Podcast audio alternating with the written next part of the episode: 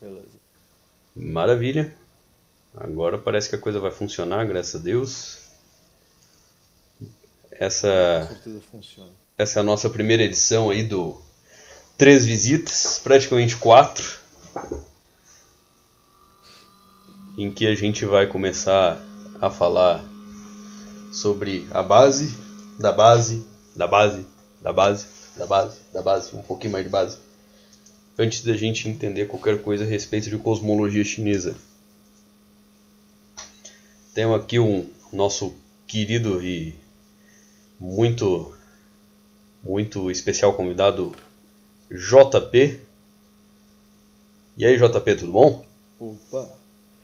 Beleza, coroa? Diga. O que, que você acha então de você fazer uma exposição pequena de como que vai ser o programa? Eh, A gente fazer semanalmente uma gravação explicando a base da cosmologia chinesa, até evoluir para um pouco mais eh, da astrologia chinesa, de todo o desenvolvimento chinês. O que, que você acha de fazer uma exposiçãozinha um pouco de o que, que vamos tratar hoje e como que isso aí vai se desenvolver? Ah, sim. Bastante simples, na verdade. Hoje eu vou falar aí para vocês a respeito do propósito desse nosso desse nosso pequeno programa aí. É, isso foi o pedido do, do JP, né? Que é um que é um rapaz muito muito inteligente e a capacidade dele me comoveu bastante. Então, uma coisa que que anteriormente eu eu, eu não, não tinha nenhuma inclinação de fazer, mas resolvi resolvi fazer então. É, e falando a respeito de astrologia chinesa. Mas a astrologia chinesa não é uma coisa fácil de, de captar, sobretudo para quem não tem nenhuma familiaridade com o pensamento oriental, o pensamento chinês de uma forma geral. É, então, o que nós vamos fazer hoje é definir o seguinte: se Deus nos ajudar, se Deus quiser, nós vamos poder ter um programa semanal. A gente vai, a gente vai conseguir ter todas as quartas-feiras essa, essa série Três Visitas. E essa vai ser uma série bastante extensa, na verdade, bem extensa, sem pressa nenhuma. É, a gente pode continuar por anos nessa série, na verdade, em que vocês vão, vão se familiarizar cada vez mais com o, com o que eu sei a respeito do pensamento oriental, é, como ele foi se desenvolvendo em algumas artes que, que são, podem ser bastante úteis e que não tem nada de ilícitas, né? Diga.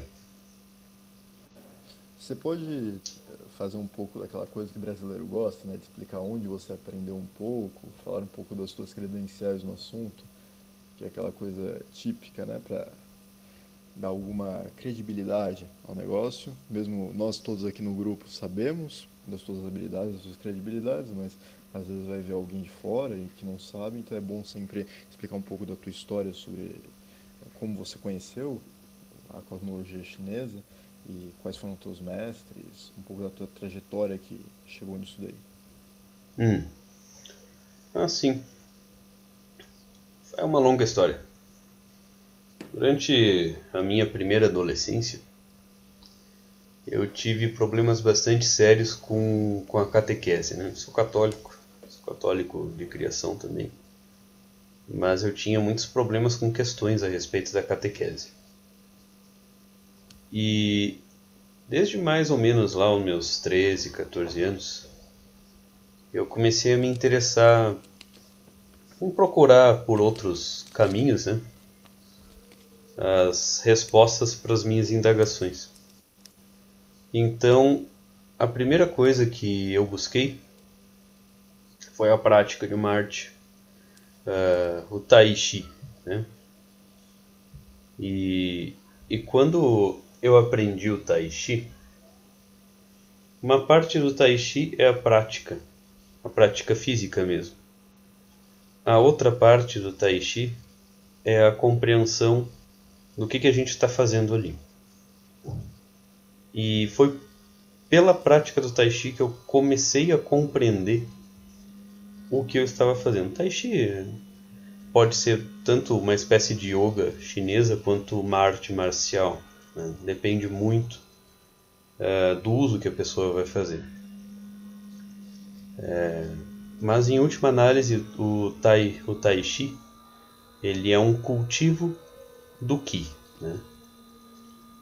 A partir daí, uh, o mestre de tai chi ele percebeu o meu interesse no assunto e ele me deu uma lista de fontes onde eu poderia buscar o básico para conhecer com mais maior aprofundamento a cosmologia chinesa. Então acabei chegando no Tao Te Ching, nos clássicos dos primeiros taoístas, e por essa via eu também acabei chegando até os fundamentos da medicina tradicional chinesa. Né? O livro o livro de ouro da medicina chinesa, uh, o estudo de Confúcio a respeito do I Ching, assim como traduzido pelo James Led. Então, eu também cheguei nos estudos da Isetsu Teitaro Suzuki a respeito do, do Zen, que na verdade é o, é o herdeiro do, do taoísmo, é o herdeiro direto da, dessa tradição taoísta começa com Lao Tse, vai até Litsu, Chuangzu e aí chega até os budistas da dinastia Tang, né?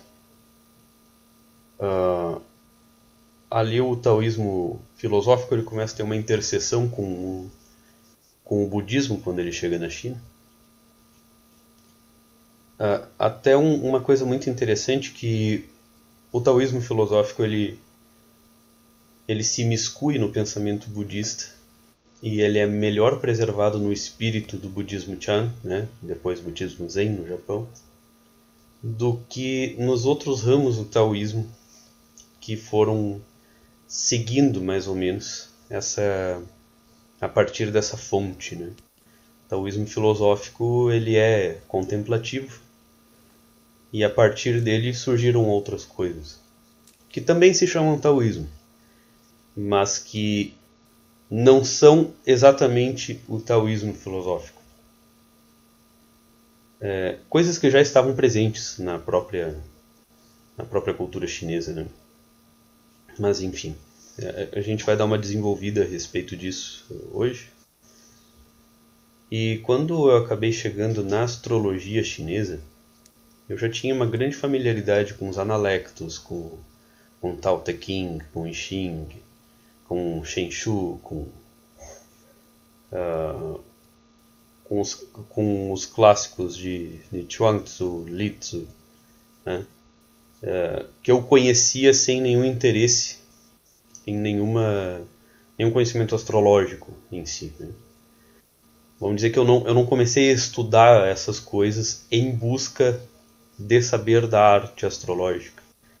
Mas, eventualmente, quando você estuda a fundo o taoísmo, tanto o filosófico quanto o taoísmo uh, da, da, do cultivo da vitalidade, da onde também se desenvolve a medicina chinesa. A medicina chinesa é um ramo do taoísmo. Uh, é inevitável que você acabe chegando nos, nas várias astrologias chinesas. Né? Existem muitas astrologias chinesas. Quando a gente fala astrologia chinesa, geralmente o que a gente tem contato imediato é o zodíaco. O zodíaco ali dos animais. E, e a maior parte das pessoas pode ficar nesse nível. Esse nível dos animais aí tá bom. É, ajuda a te compreender, se compreender a si mesmo em vários aspectos. E eu, eu vou dizer assim, você realmente não, não precisa ir muito, muito longe, muito mais longe disso aí, se você está simplesmente procurando se conhecer.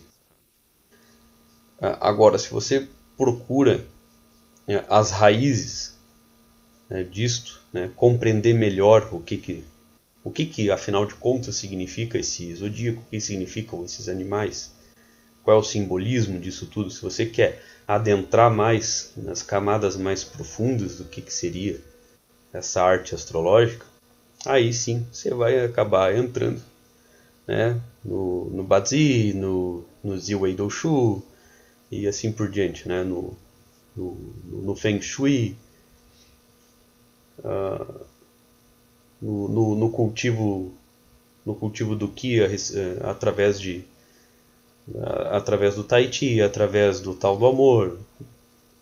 Cara, tem muitas e muitas ramificações esse conhecimento taoísta, né? Então eu fui, eu fui indo atrás. Muitas dessas coisas, elas são ensinadas em, em centros taoístas. Né? No Brasil nós temos dois, que eu conheço.